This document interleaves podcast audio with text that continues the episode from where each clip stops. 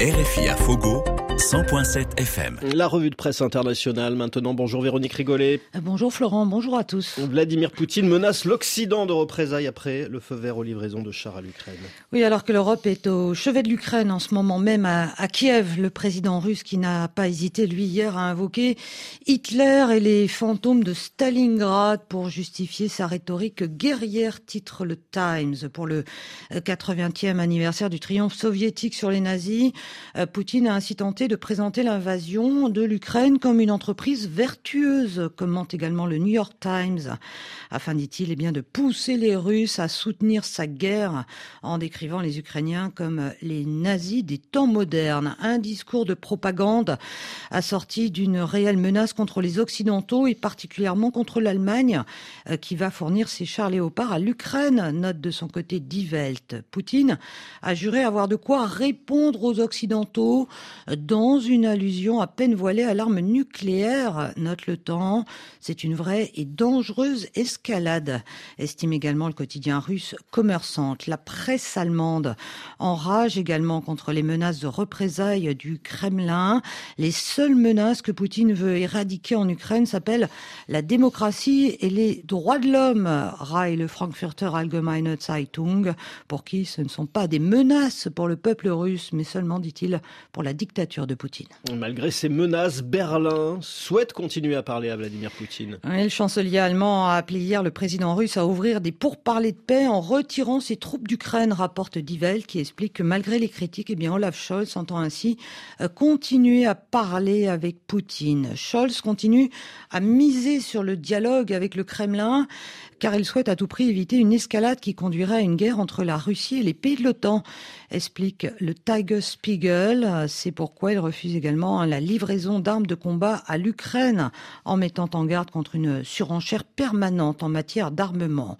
Une prudence soutenue par le Süddeutsche Zeitung, qui juge qu'au regard des enjeux et du péril notamment hein, d'être entraîné dans une guerre avec la Russie, eh bien le chancelier, dit-il, a bien le droit de peser consciencieusement ses décisions et surtout sans qu'on insinue qu'il aurait une réticence à soutenir l'Ukraine. Dans la presse également, Véronique, cette affaire du, ballon chinois espion qui survole les États-Unis et, le Canada. Alors que le chef de la diplomatie américaine, Anthony Blinken, est attendu ce dimanche à Pékin, l'apparition de ce ballon espion ne manquera pas euh, de faire monter les tensions déjà extrêmement vives entre les deux puissances, nous dit le New York Times, euh, qui à l'instar eh de l'ensemble de la presse américaine rapporte comment cet énorme ballon de surveillance a déjà survolé euh, de nombreux sites sensibles aux États-Unis et notamment des, des silos de missiles nucléaires euh, américains au-dessus du Montana.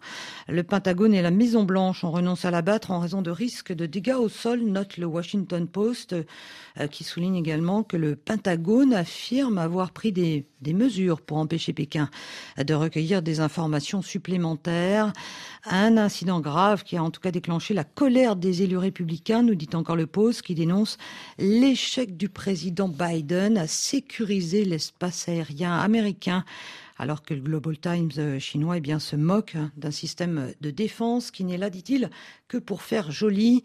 Cet espionnage est un acte terriblement agressif, fustige encore le Wall Street Journal, qui se demande même si dans ces conditions, eh la visite de Blinken à Pékin va être maintenue. Et pour relancer le tourisme après le Covid, Hong Kong va proposer des milliers de billets d'avion gratuits. Oui, Hong Kong qui va offrir 700 000 billets d'avion pour attirer les voyageurs après trois ans d'isolement pour cause de Covid, nous dit le South China Morning Post qui parle d'une campagne de promotion tous azimuts à 230 millions d'euros pour faire revenir les touristes du monde entier dans la ville, avec donc ces billets d'avion gratuits, mais également des bons d'achat offerts et des invitations à des événements festifs et culturels coup d'envoi de l'opération le 1er mars se réjouit la Repubblica qui souligne pour ses électeurs eh bien, que ces billets seront notamment distribués par la compagnie aérienne Cathay Pacifique. Merci Véronique Rigolet, c'était la revue de presse internationale.